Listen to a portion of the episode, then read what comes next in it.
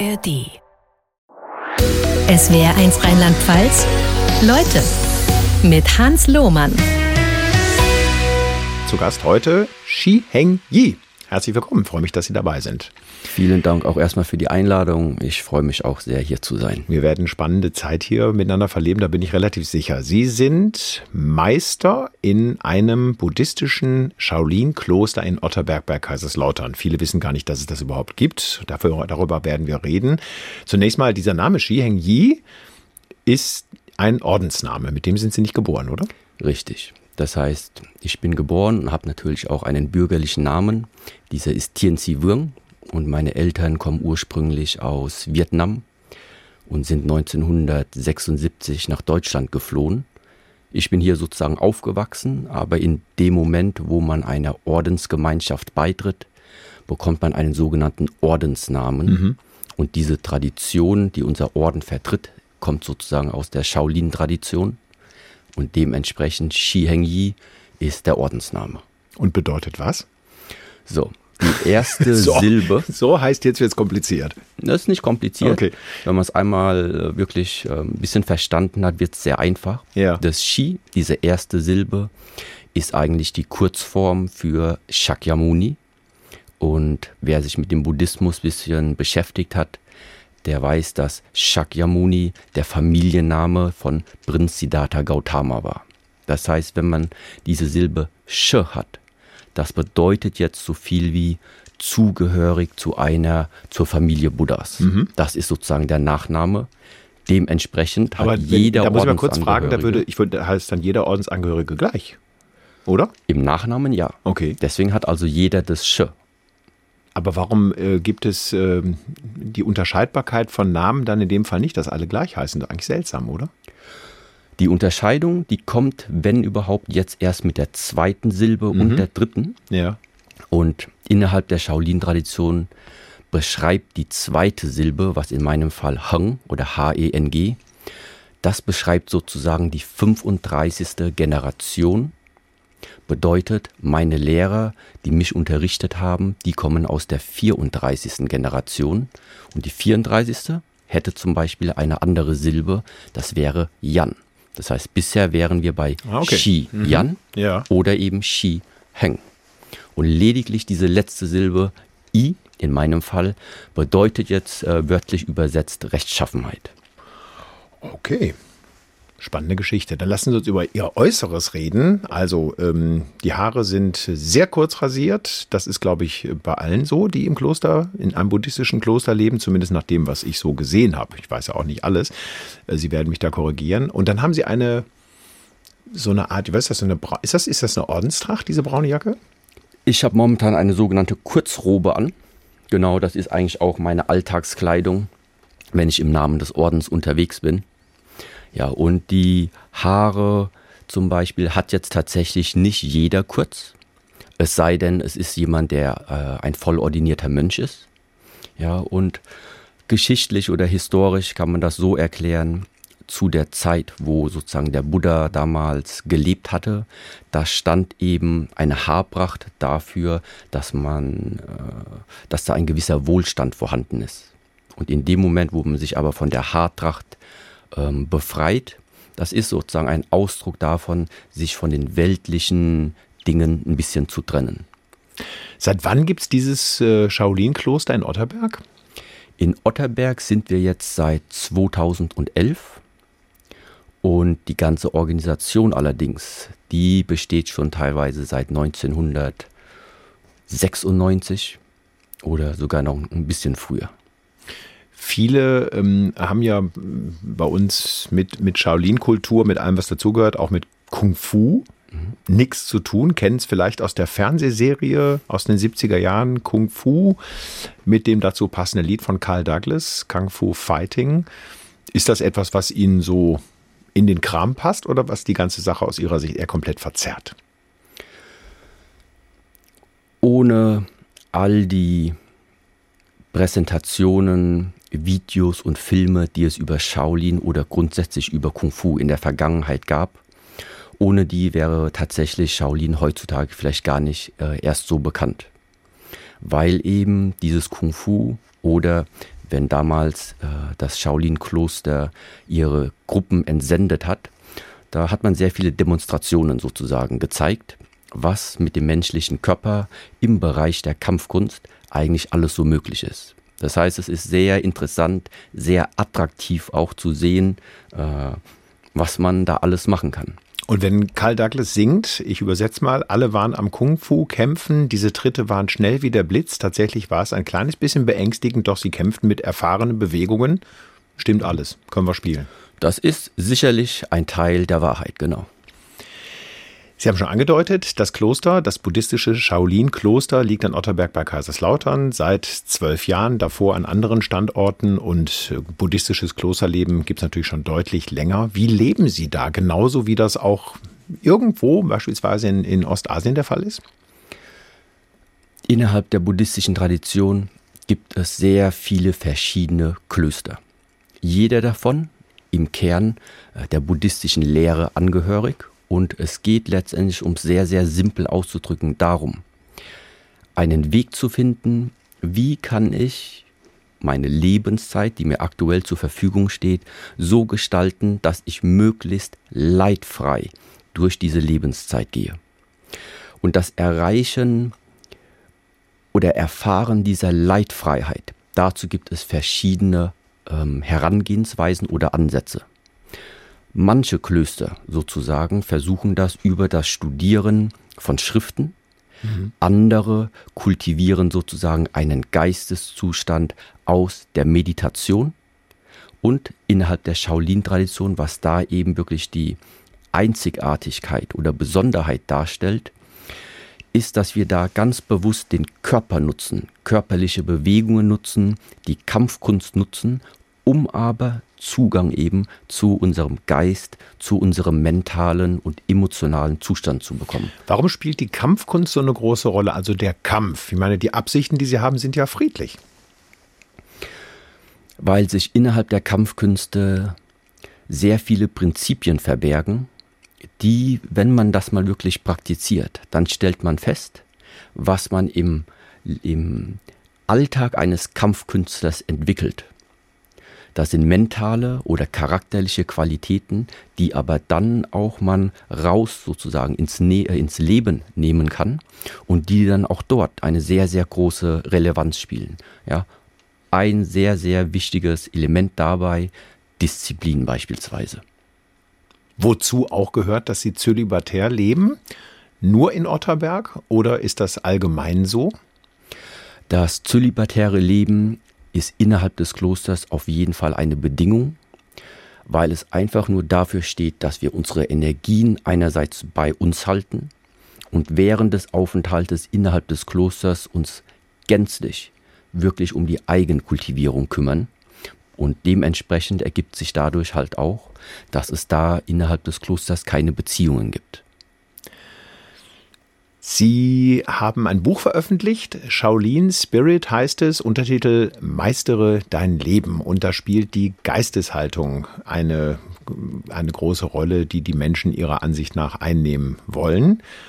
Ähm, unter anderem machen sie unbewusstes Leben verantwortlich dafür, zum Beispiel an den falschen Mann, an die falsche Frau zu gelangen, ständig die Arbeitsstelle zu verlieren. Ähm, sind also Menschen, die glauben, dass sie vom Pech verfolgt sind, tatsächlich selber schuld? Das ist jetzt so auf ähm, Anhieb wirklich nicht so einfach zu beantworten. Aber was eine Nachricht dieses Buches zum Beispiel ist, ich denke, der Mensch, der einzelne Mensch hat sehr, sehr viel Potenzial, wenn er wieder begreift, dass sehr viel in den eigenen Händen liegt. Und dass man langsam aber sicher eben einfach mal selbst observieren kann, wie stark ist aktuell eigentlich die Abhängigkeit der eigenen Empfindung, der eigenen Lebensqualität von Äußerlichkeiten.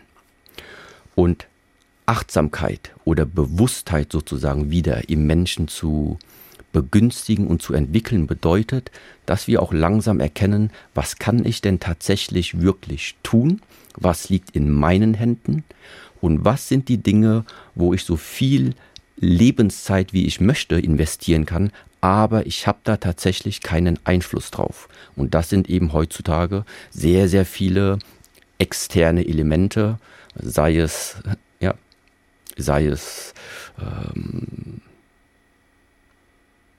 sei es die Entwicklung der Gesellschaft, sei es die Wirtschaft, sei es die politische Lage.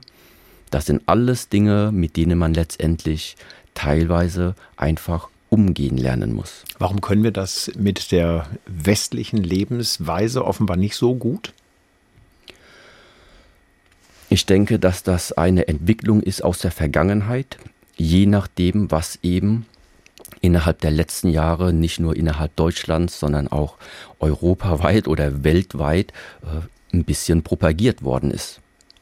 Das heißt, letztendlich äh, ist der Weg für mich, den ich auch gerne anderen Menschen eröffne, dass wir da erstmal wieder nach innen schauen und überhaupt sehen, wer bin ich eigentlich, was sind meine Stärken, was sind meine Schwächen, die mich durchs Leben tragen. Und basierend darauf, was ich dann dabei erkenne, da ergeben sich eben entweder sehr viele Möglichkeiten oder aber auch die Erkenntnis, was ist es tatsächlich, was mich an meine Grenzen bringt und wie überwinde ich diese, um eben aus dem Bekannten herauszubrechen, weil bei uns gibt es einen Satz, damit Neues ins Leben dringen kann, muss Altes gehen. Genau. Was heißt das genau? Also nehmen, nehmen Sie es mal vielleicht an Ihrem Beispiel, am Beispiel Shi Heng Yi. Was ist da an Altem gegangen, was ist an Neuem gekommen? Innerhalb der Kampfkünste trifft man normalerweise auf verschiedene Meister oder Lehrer, die man eben dann Shifu nennt.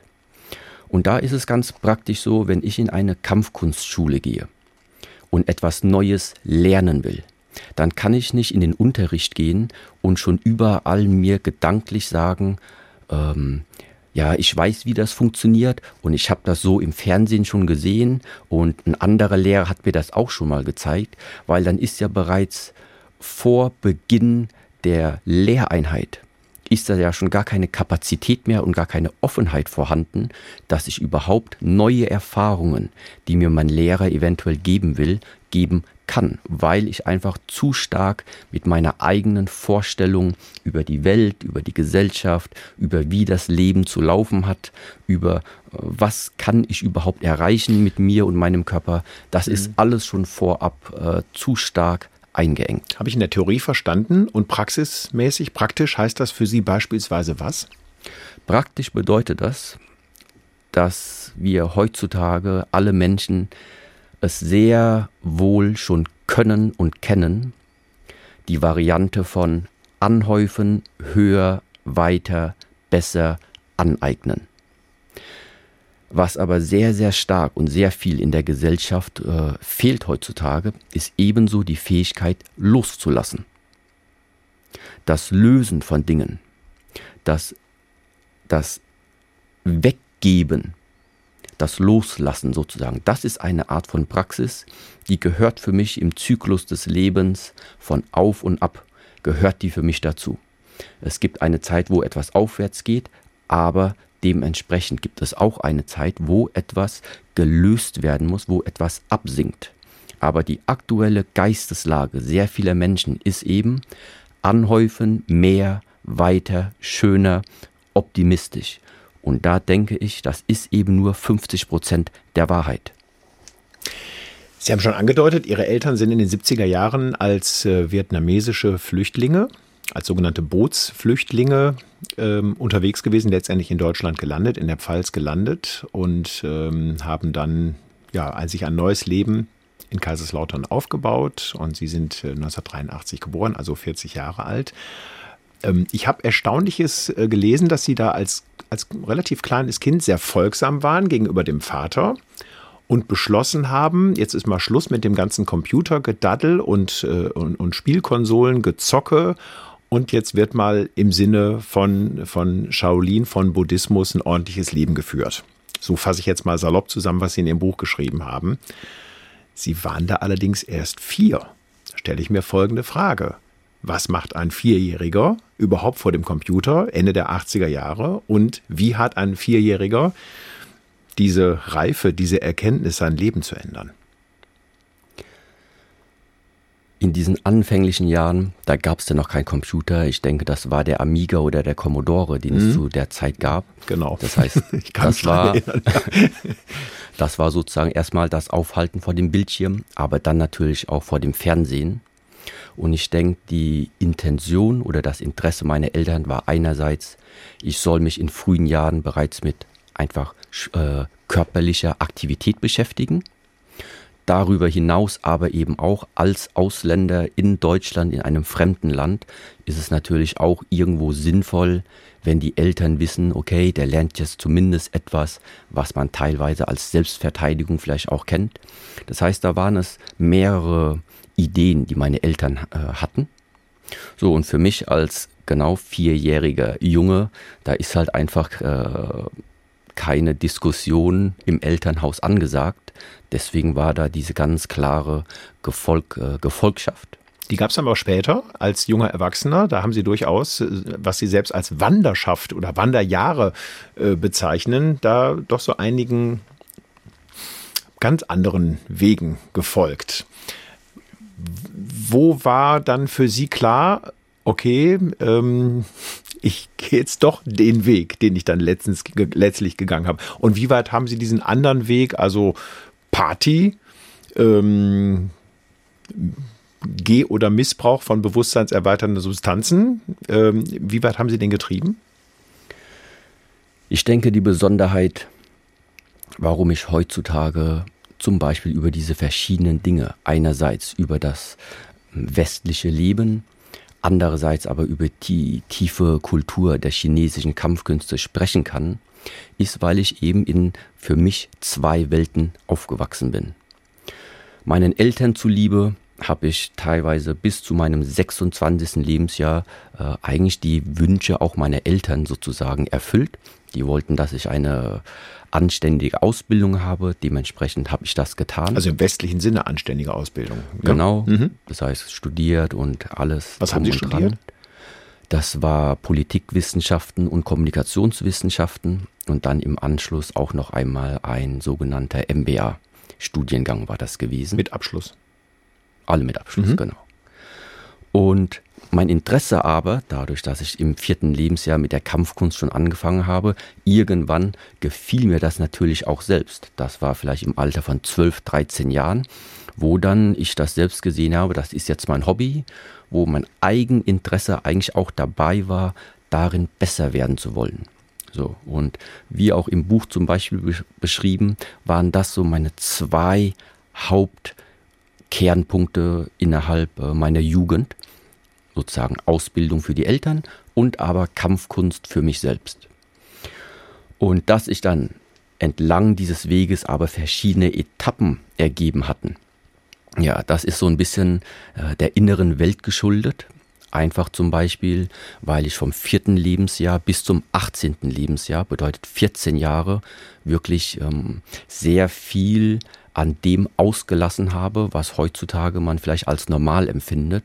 Bedeutet, mit den, ähm, mit den Freunden auszugehen, mit den Freunden in Urlaub zu gehen, Party zu machen, alle diese Dinge, die habe ich bis zu meinem 18. Lebensjahr sehr, sehr, sehr wenig gehabt, weil da auch mein Interesse gar nicht dabei war.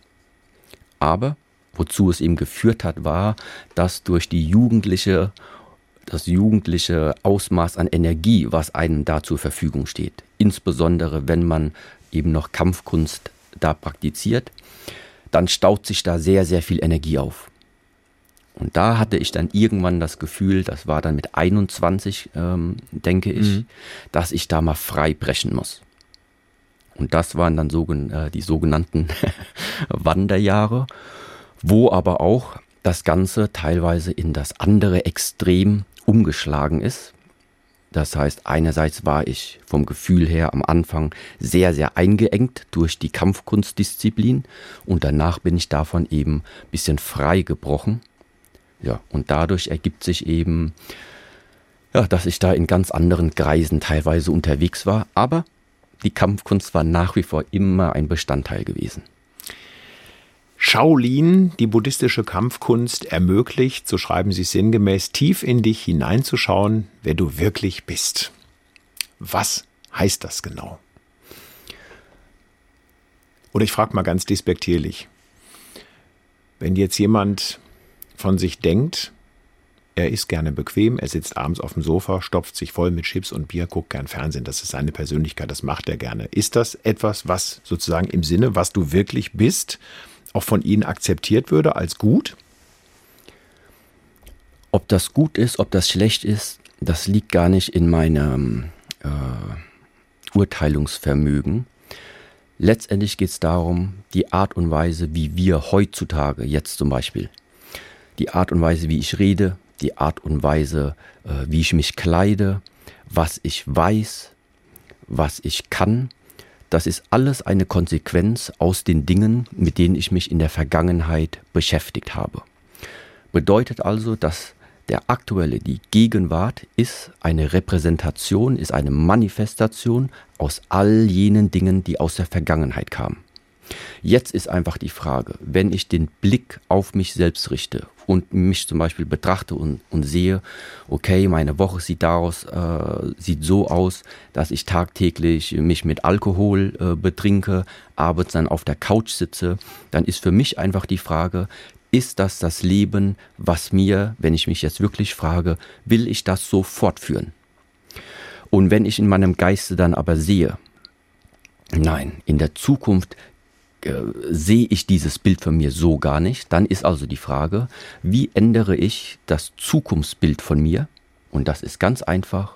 Wenn die Gegenwart die Konsequenz der Vergangenheit ist, dann ist die Zukunft die Konsequenz all jener Taten und Elemente, die ich ab dem jetzigen Zeitpunkt tue.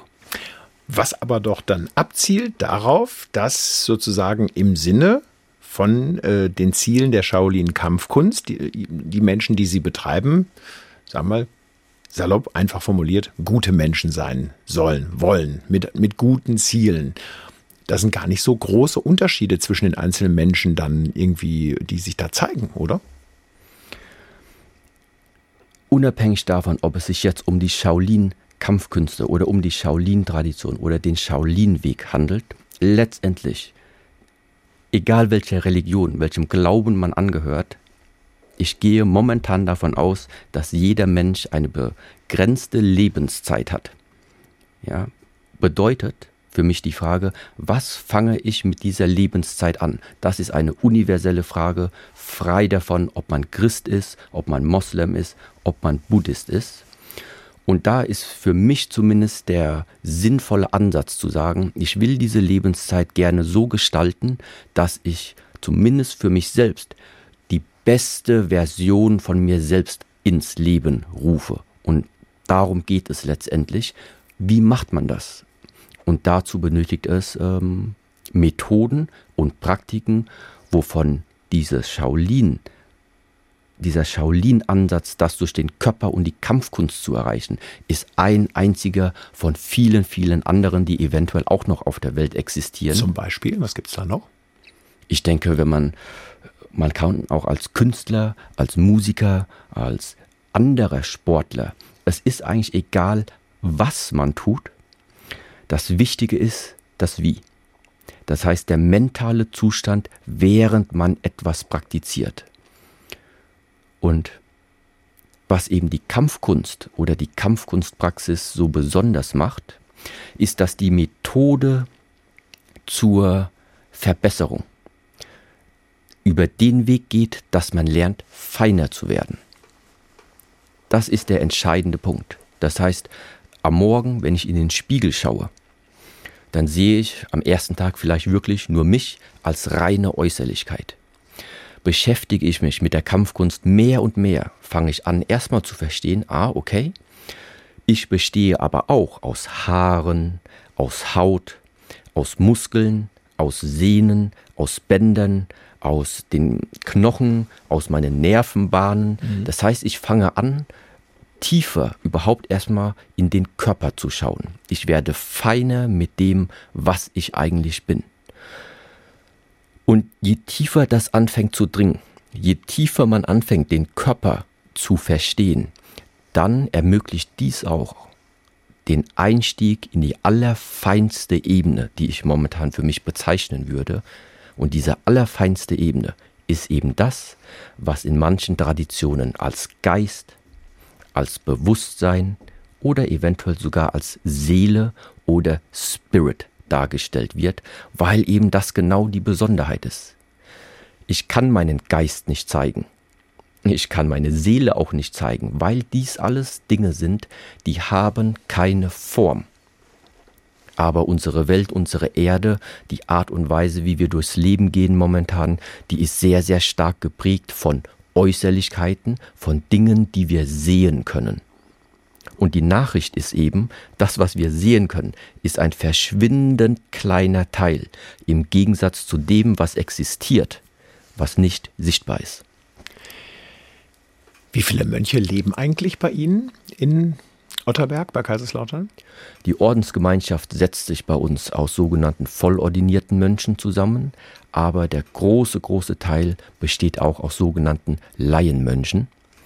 Das bedeutet, es sind Menschen, die haben einen ganz normalen Berufsalltag teilweise auch, aber erkennen diesen Ansatz zur Verbesserung der körperlichen und äh, geistigen hm. Gesundheit, die erkennen den als so wahr an, dass diese Menschen halt trotzdem sagen, ich habe zwar eine Familie, ich habe zwar einen Job, aber die restliche Zeit möchte ich gerne nach den Prinzipien des Ordens leben, ja. um zu versuchen, das wirklich auch zu kultivieren. Sind wie viele also insgesamt? Wie viele 15. voll? Wie? 15 sind wir. Voll, wir sind voll, Vollmönche. Vollordinierte voll sind wir zwei. Ah, so wenig. Zwei okay. Vollordinierte. Hm. Die restlichen sind teilweise Laienmönche, Kampfkunstmeister, Kampfkunstlehrer und Laienmönche aber auch sehr, sehr viele. Man kann bei Ihnen auch mal für eine Woche zu Gast sein und eintauchen ins Klosterleben. Und äh, das ist, wie ich gesehen habe, ähm, ja, kein Spaß. Das ist also kein, kein Wellness-Aufenthalt, sondern harte Geschichte. Warum? Weil das Kampfkunsttraining unter anderem eine weitere Nachricht versucht zu übermitteln. Und zwar, wenn wir etwas an uns körperlich oder mental entwickeln wollen, dann gibt es dazu keinen einfachen Weg. In der Kampfkunst gibt es keinen einfachen Weg, um an Kampffähigkeiten zu kommen oder um seinen Körper zu stärken. Und das Prinzip ist also sozusagen, es ist für uns ganz normal, dass es während des Trainings und sozusagen während des Lebens zu Herausforderungen und zu schwierigen Momenten kommen wird. Aber genau diese schwierigen Momente, genau an dem Punkt, wo ich merke, das ist jetzt meine Grenze, aber ich versuche trotzdem noch da ein Stückchen drüber zu stehen. Genau das sind die Momente, die anfangen, etwas an uns zu entwickeln und das Potenzial an uns herauszubringen. Kann ich mir äh, gut vorstellen. Viele schaffen nicht mal eine Liegestütze, sie verlangen da Dutzende ähm, da sind ja die Grenzen nicht nur ein bisschen sozusagen, sondern deutlich möglicherweise zu überschreiten. Wie viele scheitern daran, die bei Ihnen mal kurz ein paar Tage zu Gast sind? Es gab in den vergangenen zehn Jahren seit ähm, Anbeginn des Klosters sozusagen, wenn überhaupt, eine Handvoll von Menschen, die abgebrochen hätten weil es nicht darum geht, dass wir die Gäste, die kommen, irgendwie ähm, es so hart machen, dass sie es nicht schaffen, sondern selbst wenn jemand nur ein Liegestütze am ersten Tag schafft, dann soll er trotzdem diesen einen machen und dann kommt eben die Motivation der Lehrer, der Meister, um den zweiten noch herauszubringen. Und das reicht vollkommen aus für den Einstieg, weil das ist genau das Prinzip des Weges. Die Grenze zu erkennen und dann aber eben da nicht aufzugeben. Genau an der Begrenzung ist die Möglichkeit vorhanden, es ist die Entscheidung sozusagen jetzt gegeben. Aufgeben oder weitermachen. So, und das Weitermachen, das ist eben die Nachricht, die die Kampfkunst übermittelt. Manager sind auch bei Ihnen, also Unternehmenslenker die gehen ja auch schon mal ganz gerne in christliches Kloster.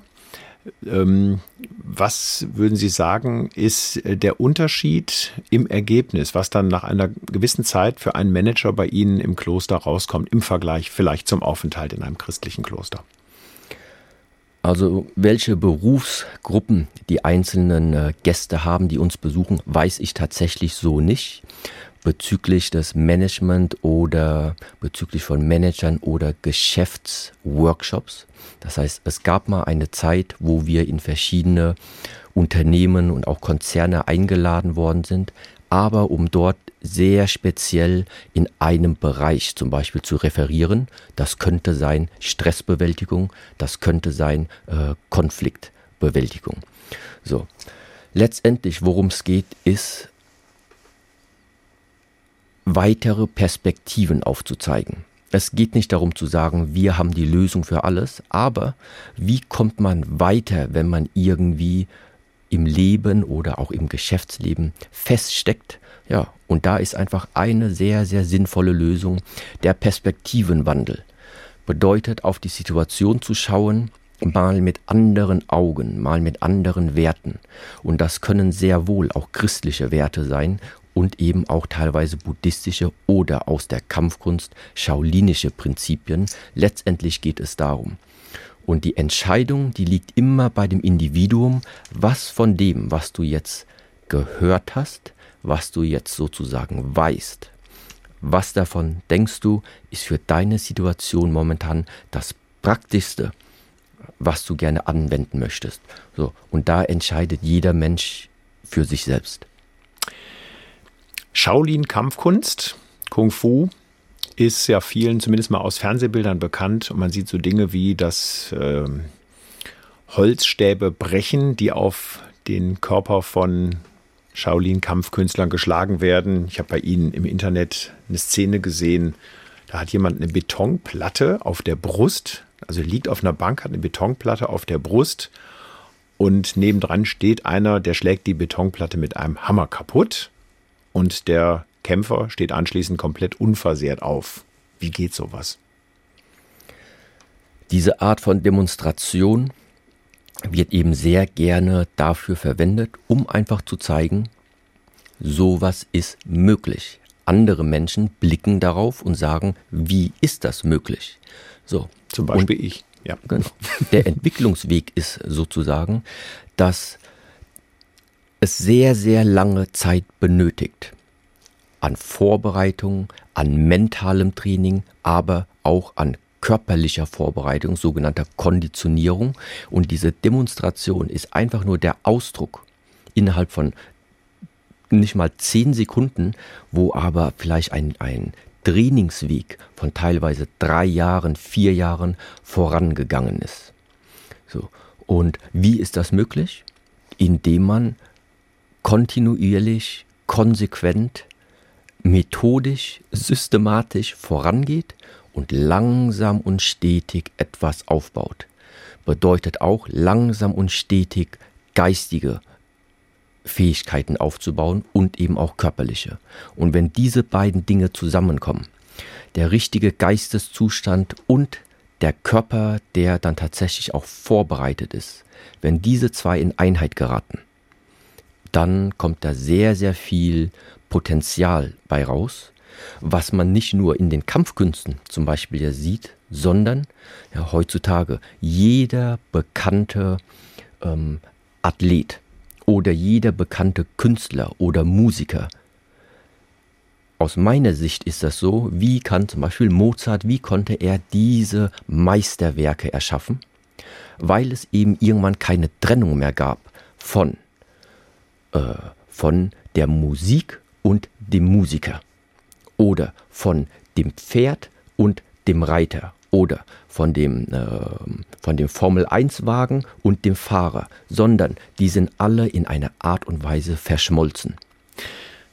Heißt aber konkret, um nochmal auf dieses Beispiel mit der Betonplatte zurückzukommen, die auf einem Körper eines Shaolin-Kämpfers liegt. Also nehmen wir an, Sie sind das. Sie würden das überstehen, dass ich die Betonplatte ähm, sozusagen auf ihrer Brust zerschlage mit einem Vorschlaghammer oder mit was auch immer.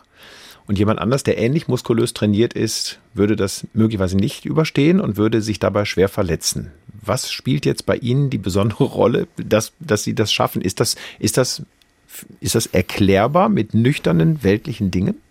Ja. Einerseits ist es tatsächlich überhaupt erstmal die körperliche und das physische Training bedeutet regelmäßig vorher habe ich mir schon andere Sachen auf die Brust geschlagen, regelmäßig, dass ich also weiß, okay, so fühlt sich der Aufprall von Holz an. So fühlt sich der Aufprall von äh, Stein an. So fühlt sich der Aufprall von einem Metallstab an. Das heißt, ich weiß schon, wie sich das ungefähr am Körper anfühlen wird.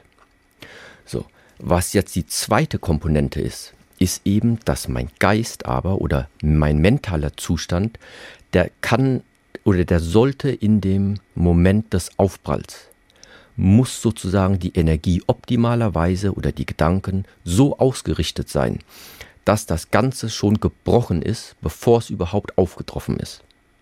Das heißt, da ist kein Zweifel mehr vorhanden, da ist eine Art Bewusstheit über die eigenen Fähigkeit vorhanden. Und, und woher kommt dieses Ganze? Eben aus der vergangenen jahrelangen Praxis, weil ich schon weiß, ich habe das alles schon hinter mir. Das ist jetzt einfach nur eine Demonstration. Das heißt, was zusammengehört in dem Moment ist körperliches Training und der richtige Geisteszustand.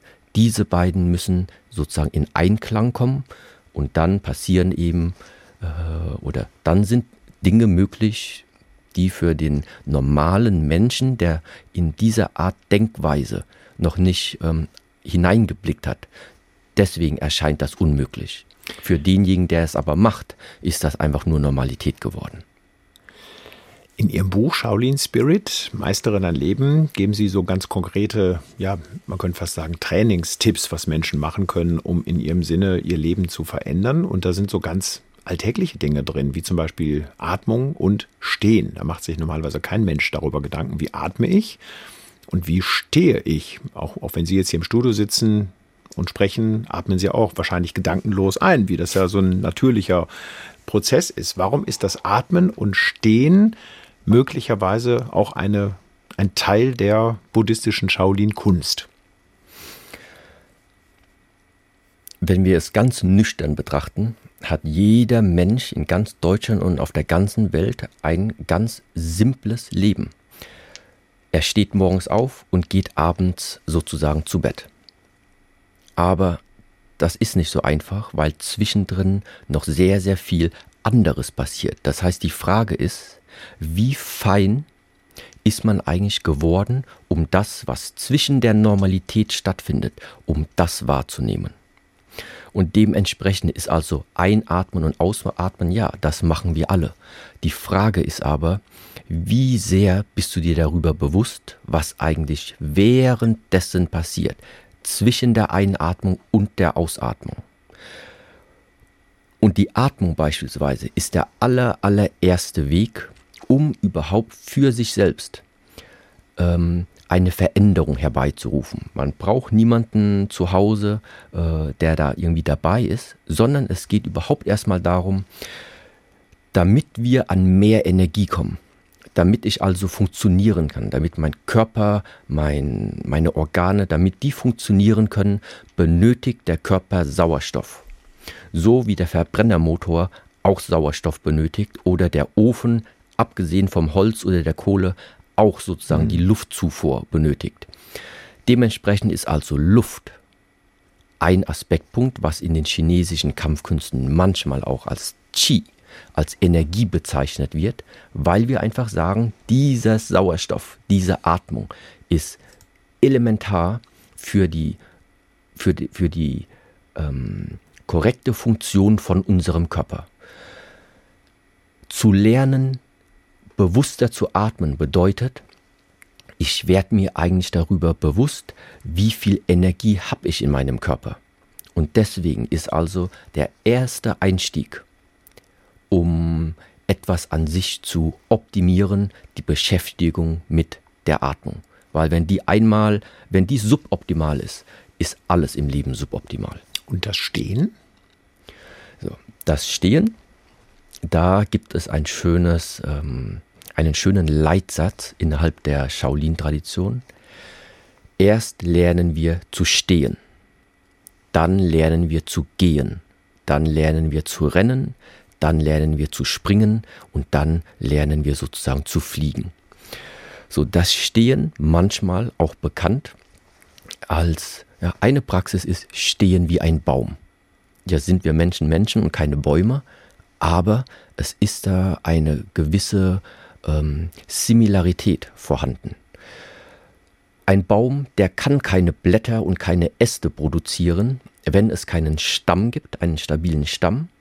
Und dieser Stamm, der kann auch gar nicht erst anfangen zu wachsen, wenn es kein ähm, ausgeprägtes Wurzelwerk gibt, weil dieses Wurzelwerk in der Erde dafür sorgt, dass alle Nährstoffe eben durch die Wurzeln in den Stamm transportiert werden. So. Und so ähnlich ist eben dieses Bild jetzt bei uns Menschen. Durch die Standpraxis sind da jetzt zweierlei Dinge, die man erkennen kann. Nummer eins, nur weil ich äußerlich scheinbar unbewegt dastehe, bedeutet es nicht, das Leben ist stehen geblieben, sondern ich fange an, weil da jetzt sehr wenig Bewegung ist beim Stehen, fange ich langsam an, die Bewegung innerhalb von mir wahrzunehmen. Ich merke, in meinem Körper, da bewegt sich ja trotzdem was, obwohl äußerlich nicht sichtbar mhm. ist. Das heißt, man fängt durch diese Standpraxis an, tiefer in das einzudringen, was wir, was uns Menschen eigentlich ausmacht. Und dementsprechend ist diese Standpraxis manchmal auch sehr nah damit verbunden, dass es auch um das Entwickeln mentaler Qualitäten gibt. Sehr achtsam zu werden. Wir haben eine Menge gelernt über Shaolin-Kultur mit Shi Hengyi, Meister im Shaolin-Kloster in Otterberg bei Kaiserslautern vom Shaolin Temple Europe. Ich hoffe, ich habe alles richtig dargestellt. Ich danke Ihnen sehr für den Besuch im Studio, wünsche Ihnen alles Gute. Zum Schluss von Leute ist normalerweise immer Geschenkzeit. Ich habe mir gedacht, ein Mann wie Ihnen kann ich nichts schenken. Das ist eigentlich immer eine Beleidigung, oder? So ein, so ein irdisches, weltliches Gut. Nee, ich denke, dieses Gespräch damit ist schon ein sehr großes okay. Geschenk für mich gegeben, weil ich einfach denke, dass es an der Zeit ist, dass die Menschen wieder Möglichkeiten haben, ihr Leben in die Hand zu nehmen. Das lassen wir als Schlusswort gern so stehen. Ich danke Ihnen herzlich für den Besuch im Studio. Wünsche Ihnen alles Gute. Dankeschön. Danke auch.